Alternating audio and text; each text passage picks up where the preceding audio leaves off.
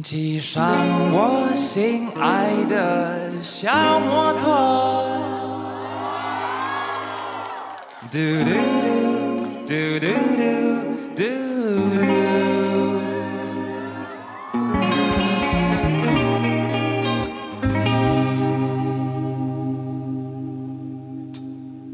地铁站门口就会有摩的司机，老婶儿摩的摩的，摩的摩的。我以前有两个高中朋友是郑州人，然后他说他们高中的一个同学是演那个《快乐星球》的，我们 我们有初中同学也是演《快乐星球》的，是《快乐星球二》吧？里面有那个胖哥，就是很胖的一个叫忘了叫什么，就是很胖一个男生。然后我小时候上英语班的时候，碰见他在楼下的双汇超市买火腿肠，你知道吗？所以《快乐星球》是在郑州拍，的吗？快乐星球是耗巨资拍摄，是那个好像是用的国家经费还是什么，就是当时要出一批就是比较优秀的少儿作品，好像是，然后是不惜成本拍摄。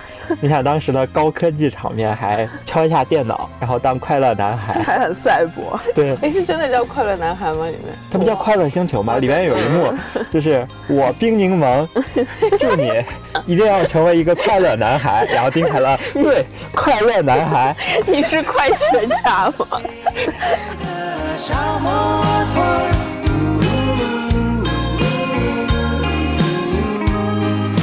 我们忘掉所有烦恼忧伤，回到自由的天堂。来吧，和我一起上路吧。嘟嘟嘟。大家好，这里是没理想编辑部，我是乔木，我是林兰。我是小田。来介绍一下我们本期的嘉宾小田，他是看理想设计部我们的一个设计师。你来介绍一下自己。嗯，我是设计部的一块砖，是设计部底层的员工，负责干杂物的。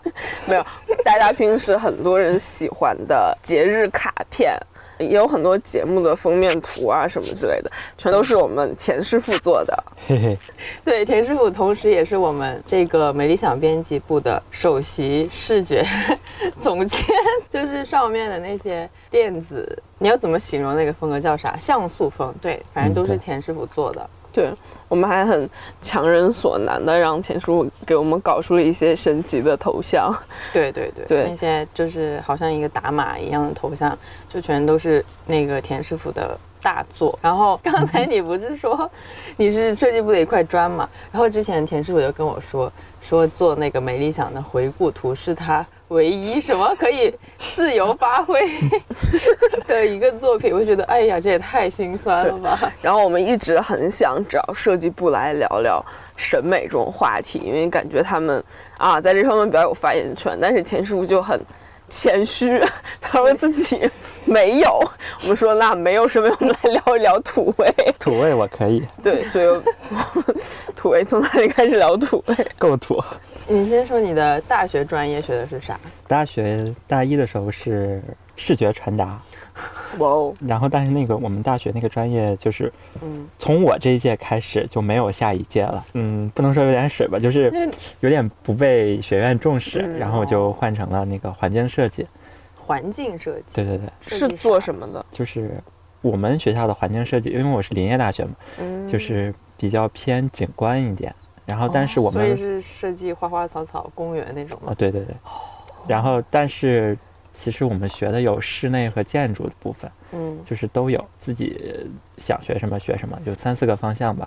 那你后来选的是哪个方向呀？后来我就是又回来做图了，又做平面了。哦，就是本来你应该是干一些实体的东西，但是后来就又转回来做图，对吧？我对对设计不太懂，那个就是我本来是大一是学平面的，然后去嗯装房子了。你们可能装过房子吗？就跟家里装过？我可以来讲一下我爸，我爸也是一个学建筑的，然后当时我们家那个房子装的时候就觉得啊，他学这个嘛，当然应该就是他觉得负责没有问题，结果他当然是专业知识没有问题，结果他审美有问题，然后他。当时基本就把能犯的审美错误大概都犯了一个遍吧。装好之后，我们家的客厅。他安了一个那种巴洛克大吊灯，啊 然后配了一个欧式皮沙发，然后配了一个中式茶几，然后他本来还想在客厅旁边的书房把它做成一个日式榻榻米，呃就是算的很好，他想要做一个升降机。结果他把那个高度给算错了，然后人家升降机公司说不行，做做不了，他就生气了，就一怒之下就不做了，幸好没做。后来呢，那个卧室当年好像零几年很流行北欧风，啊。然后他觉得哎北欧风不错，但是我要把它做满做大点儿，以至于就是人家那个衣柜北欧风那衣柜不都是就是正常高，上面还留一点儿，他觉得那上面留着多可惜，你不如把它打在墙上，然后上面都做满放被子，然后就 就是合板就全都打在墙上，整个我们家的风格就变得非常怪异。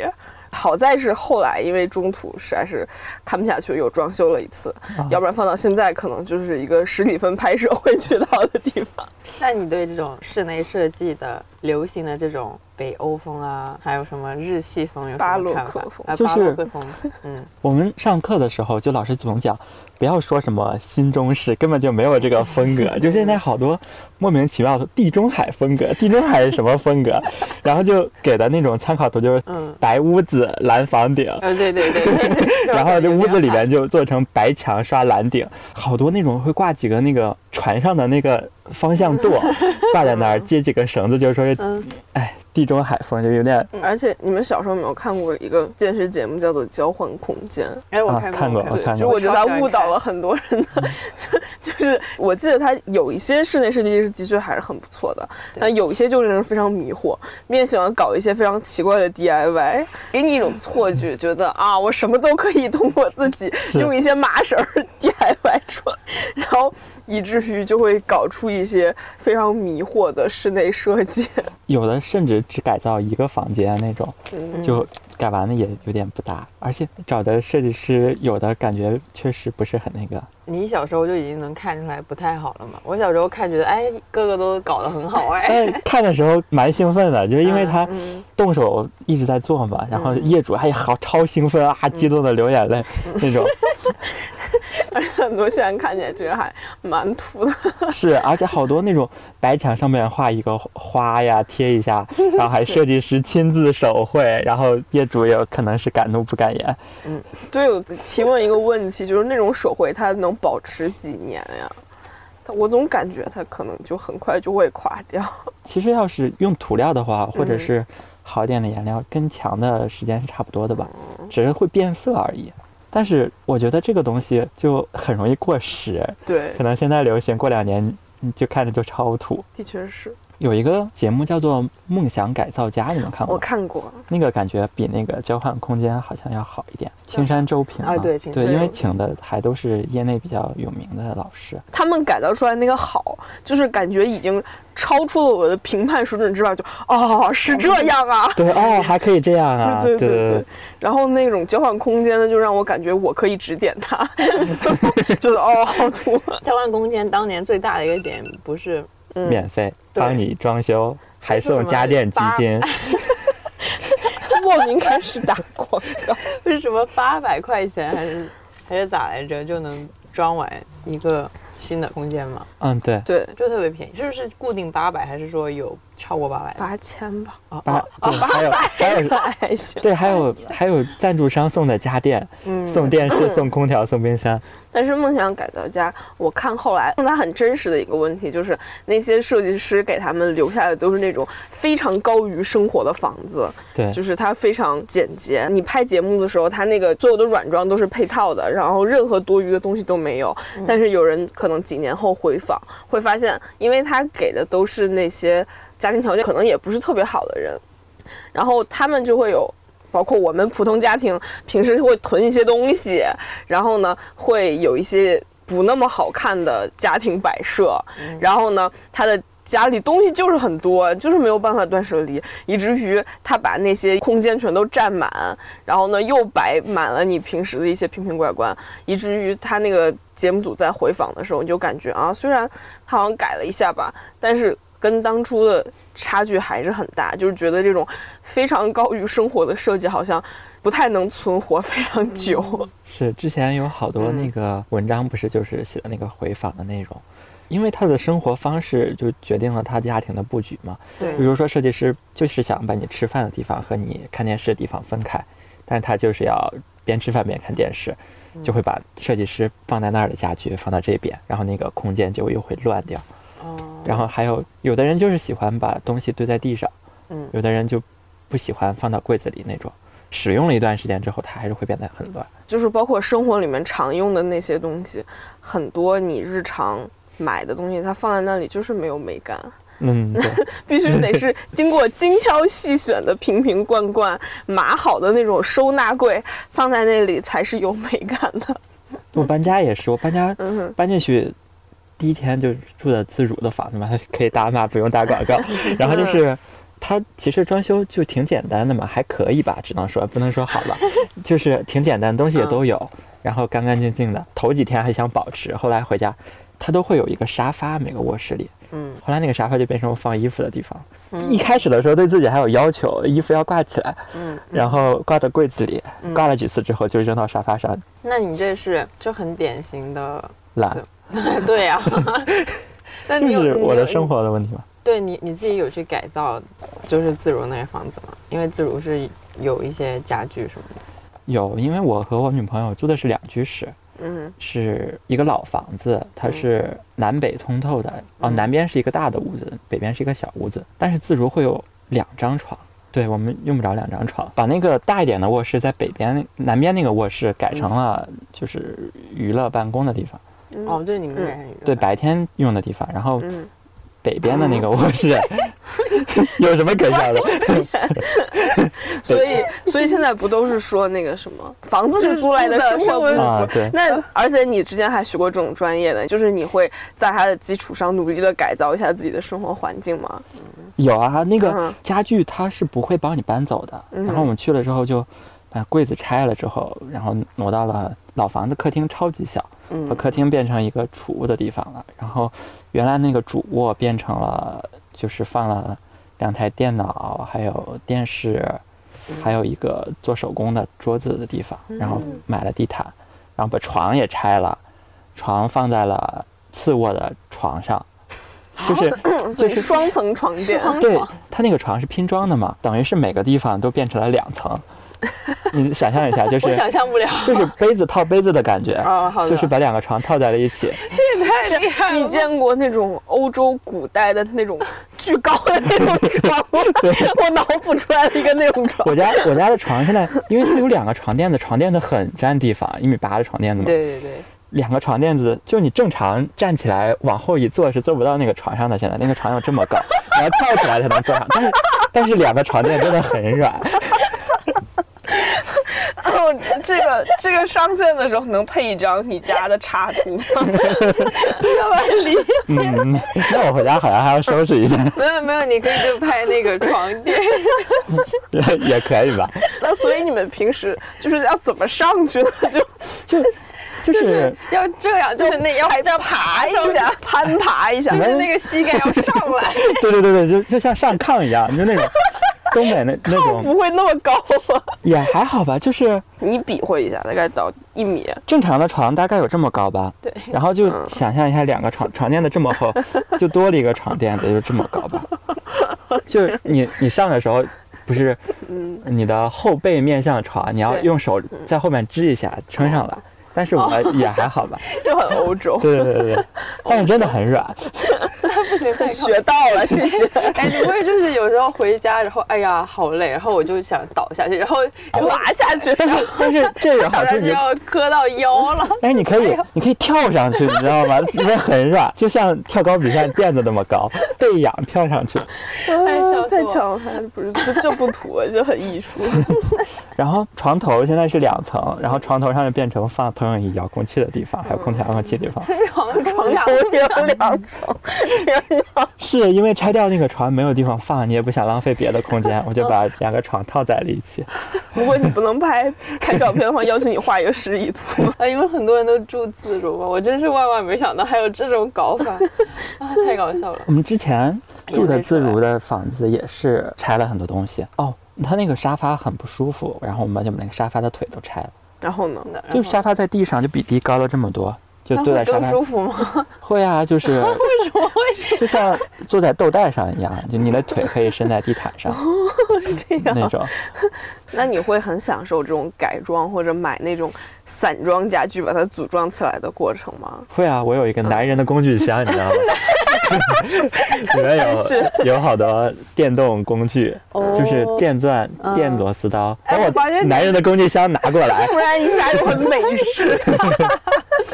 你挥汗如雨的感觉其实也没有有。宜家的那个电动螺丝刀套装嘛？有一个小箱子，我记得。我自己家有，但是在北京这边没有。但但是也是一个差不多的，是电动的。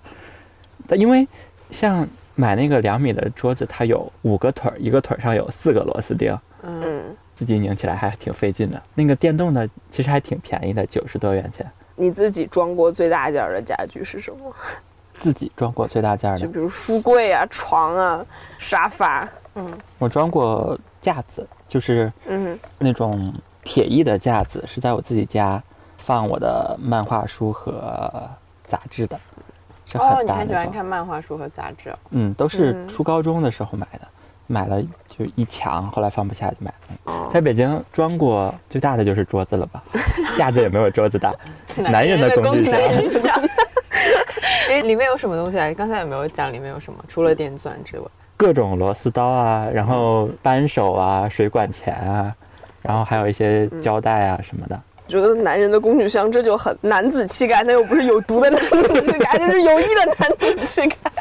就因为我我还做一些手工什么的，还有一些工具也在里边，你们平时做什么类型的手工呀？做皮具，哦，就乔木也做皮具，对，吧？但我买的是那种半成品，就自己回来啊、缝一我是买。的皮子，我之前桌子上垫那个皮子就是我之前嗯用的，然后我的钱包和包以前也都是自己做，但是。嗯，后来就是变成女朋友给买的，哦，天啊，我感觉这一期要变成什么会手工的男人？那你有给女朋友做过吗？说来好惭愧，没有，就是刚相处的时候做过，嗯但是做了绿色的背包吧，就是皮的，他不喜欢那种材质，他不喜欢样式，对，那的确是，就是包这种东西你没有，问，你没有问过他吗？你就就是是做一个惊喜礼物这样吗？就是你给人家做手工送人家，不会先问人家吧？应该那得问问吧。对啊，就就像是你买一个什么口红送女朋友，肯定是要问一下人啊家，要。我买口红也没有问过，但是那你女朋友有用过吗？用啊，但是买的口红还好吧？钱师傅应该有一定的审美基础，那也所以不会出现这种巨大的审美错误。我觉得这猛男爱好很有意思。对，我还有这个我我猛男也觉得，虽然本来打算聊土味，但是突然这个猛男从男人的攻击上 开始，整场的走向开始，对，走向了一个另外一条猛男道路。爱好，真的，我们之前编辑部写过那么多，包括就是我们瑞姐批评过那么多有毒的男子气质，你看这就不有毒。希望如果我们有男听众的话，大家都可以找一些这种有益的爱好去 去试一下。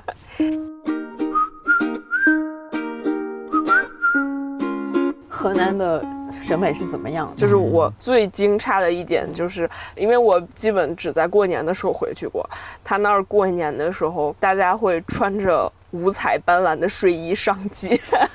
你们会吗？郑州会吗？也倒不多见吧，但是也会有啦。但是感觉各地都有吧，就是穿着那种棉睡棉的哦，就是粉色的呀、深色的呀，就是晚上出去散步的时候，他们会穿那个然。后上面印着巨大的 LV、GUCCI，然后 Chanel 呃对，就是然后重点是重点是我还会觉得，因为它有些就是可能就是比较普通，就是卡帕，然后一个卡帕的在一些 LV 里面，他会不会觉得哎，我这睡衣买的不行，重买？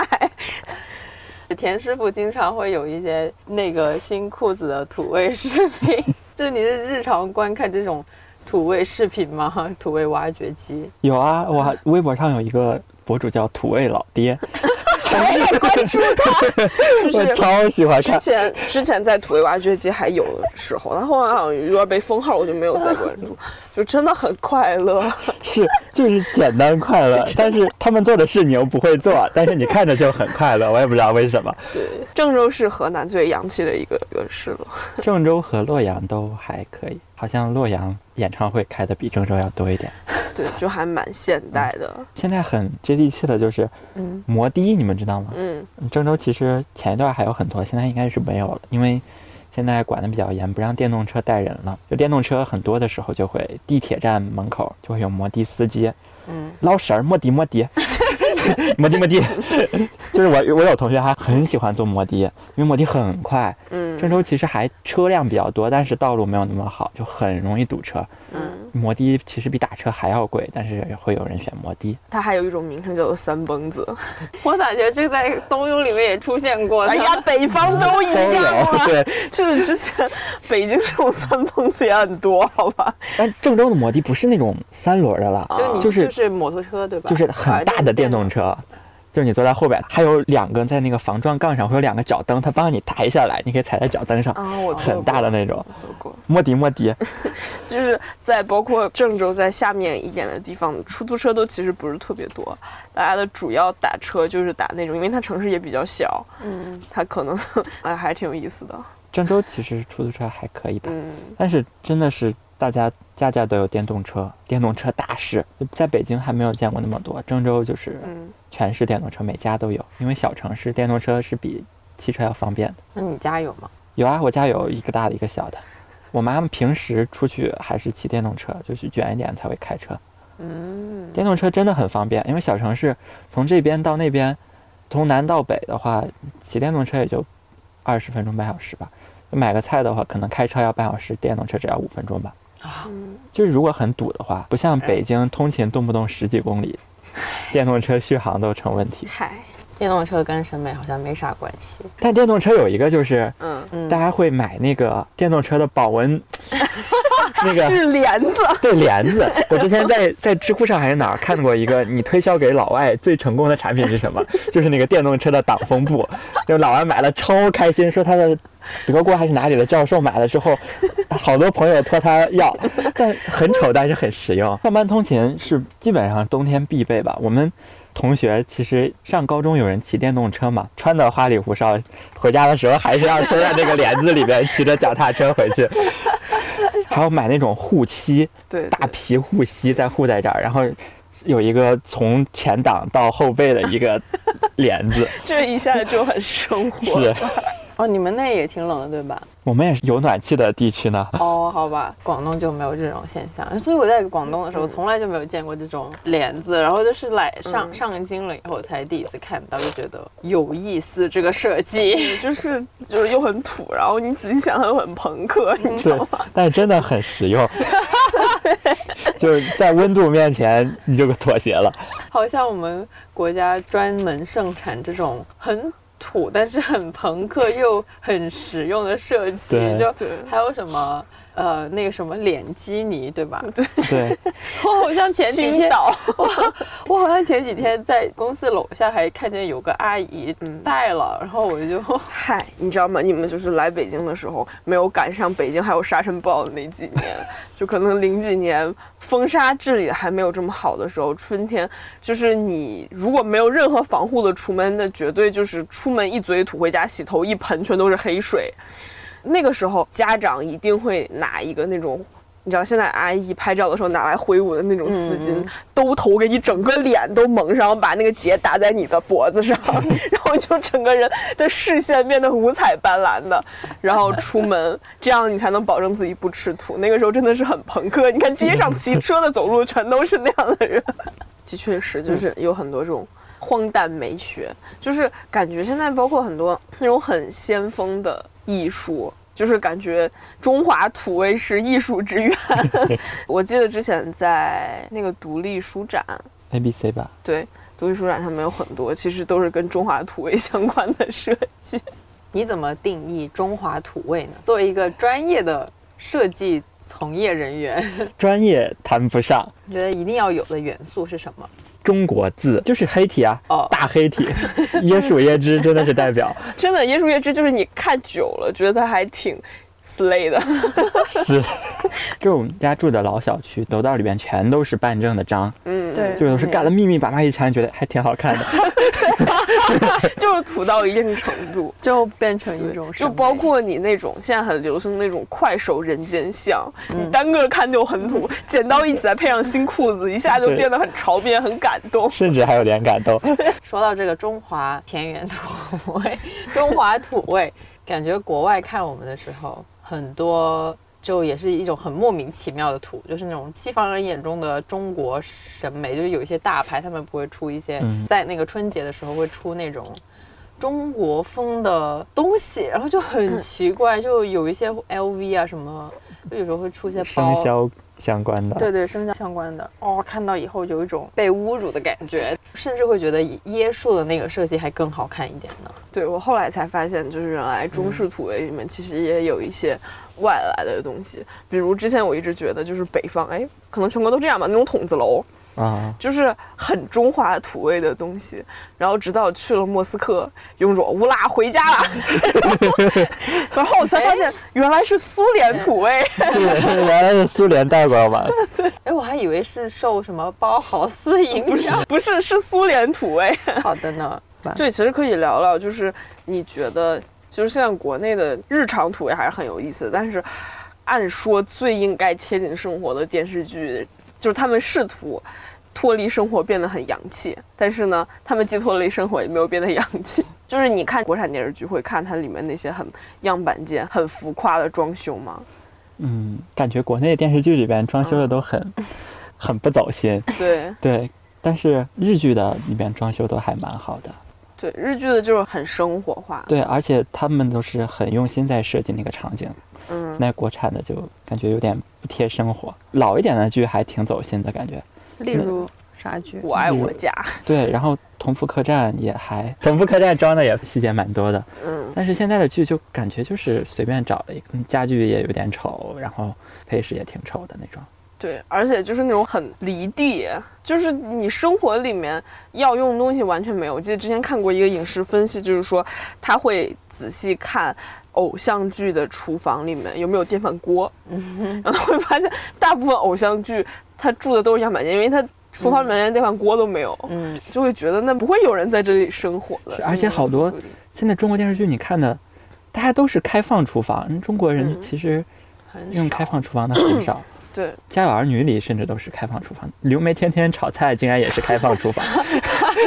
就是他们，你看桌子上全都是那种大油烟爆炒的那种菜。菜对，然后我就在想，天哪，这个厨房他每天擦这个厨房墙壁得擦到什么时候去？是啊，他那个抽油烟机是要有多好？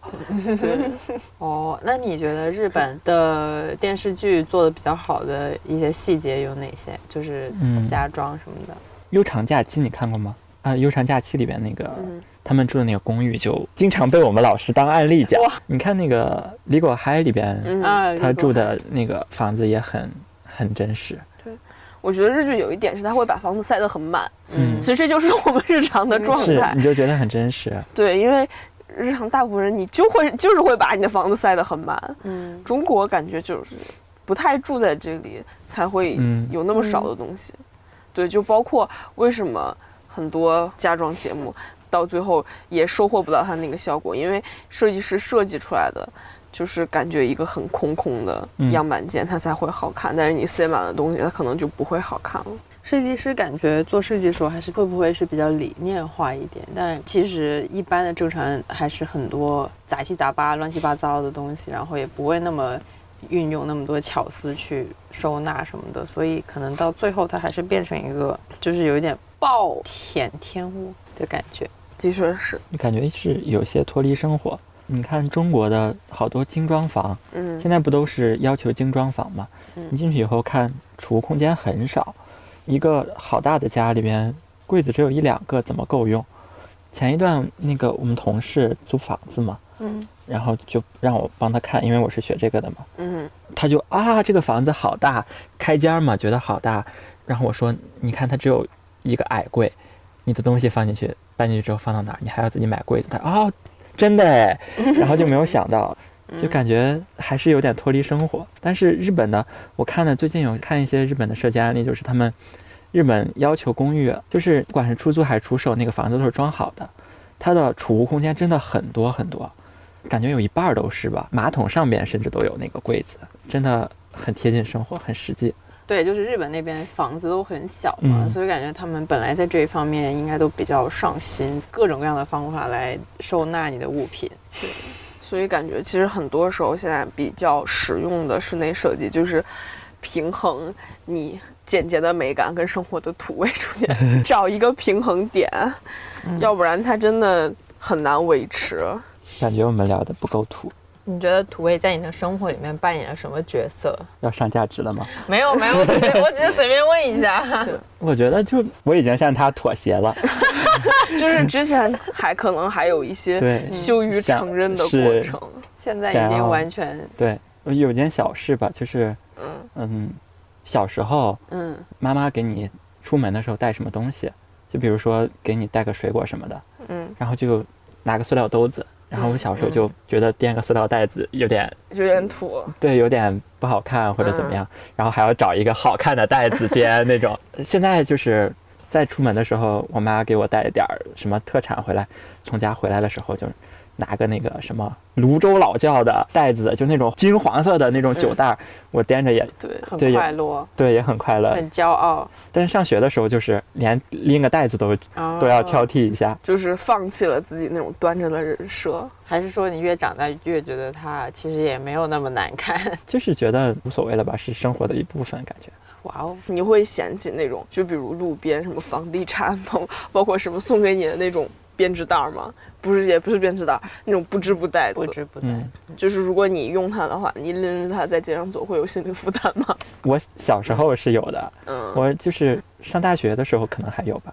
然后后来我妈也知道，给我带什么东西，她都会留一个那种很素的袋子。嗯然后上高中我们是住校嘛，每周末回学校，然后周五回家，就两天在家。我妈会带很多吃的，什么洗漱用品，然后拎的袋子就会是那种很素的。我妈会留一些很干净的袋子让我拎。然后当时就是如果是，比如说羊毛衣的袋子或者是酒的袋子，就拎着的时候会有心理负担。现在就完全没有了，拎个食品袋儿上街装个什么东西，感觉都没有心理负担。对，就是感觉我们之前一直在就觉得，可能中国的国民审美还没有上来，然后可能觉得啊，他这几年会上来，但是你你现在会发现，他上来的速度不会有那么快的。嗯，然后就变成了一个是土味吞噬你，还是你吞噬土味的问题。嗯就是还有我发现，嗯，你拿东西土不土，跟东西没有关系。对，的确是跟你比较有关系。所以我也就放弃了。就很多时候，我们现在对那种高奢品牌很迷惑，就感觉他们是出了一些很土味的东西，比如什么编织袋儿、嗯热水壶啊。其实那些你看模特拎着很洋气，你拎着就很土，那就是人的问题。但有些感觉模特拎了也不太行。对你很难搞清先锋设计和土的区别，那个界限它很模糊。是包括现在感觉大家也就是有点对拼多多屈服。就当年大家就觉得，哦天呐，它好土，啊，不可以接受。现在觉得啊，便宜没有什么不可以的。都是生活所迫。对，就是你说它是犬儒吗？好像也不见得吧。向价格屈服。对，那感觉这种就是我们的社会是不是在走向一个全面下沉的路线？审美下沉、内容下沉，还有什么下沉？消费下沉。消费下沉的确是那感觉消费下沉的话，可能随土味的东西也会比较流行一点。很多时候你会觉得那种。啊，就比如我们日常听的那种流行音乐，或者那种更高雅的音乐，是需要你一个平心静气，你有精力去学习的时候，或者你有精力去品味的时候，你有精力去感知的时候才会去看。但是土味它就是一种向下兼容，它是一种击穿，你知道吗？就是各个圈层无论如何啊，就好像融在你血液里的土味，在那一刻被调动了起来，然后你和它中间产生了一种奇妙的联动，然后你就感受到了快乐。其实现在无论你从小是在城市还是乡下长大，你往上数两三代，那必然是属于乡下的。所以其实很多那种土味内容，虽然你现在感觉它离你很远，但就是它对你来说不是完全陌生的。嗯，就是你知道它这种东西存在在这个国家里面，然后你只是就是你真的看到它了，有一种属于中国的集体记忆的那种感觉。但是好多你以前觉得土的东西，现在你觉得其其实也不是很土。例如，例如我小时候就不太喜欢帆布鞋，然后现在就只有帆布鞋。还有现在好多国潮，我也不知道现在是不是土不土，就是印一个国棉六厂或者什么什么那种字，嗯，就是好多人穿。对，就是你也不能说它土，但是它也是曾经出现过的东西。对，就是复复古复古和土，它这个界限也很模糊。是，对，而且现在感觉咱们对土味有点像是从抵抗到融合的那么一个过程。之前你是觉得啊，天哪，好土，我要离它远一点，我去找一些更时尚。但是现在大家会觉得提时尚这个概念就很精英，嗯对，反而是土比较平民。天哪，这不就又变成了平民主义的是胜利？的呢，是的呢。以前土代表一种鄙视，这种看不起，但是现在土代表快乐。而且你真的很难把土味从你的生活中完全隔离掉。嗯，就是只要你还生活在这里，甚至你生活在国外，那有国外的土味，好吧？是的，你很难生活在一个绝对有设计感的世界里面，就像你脑补你自己生活在一个真空玻璃房里面一样，那是不可能的。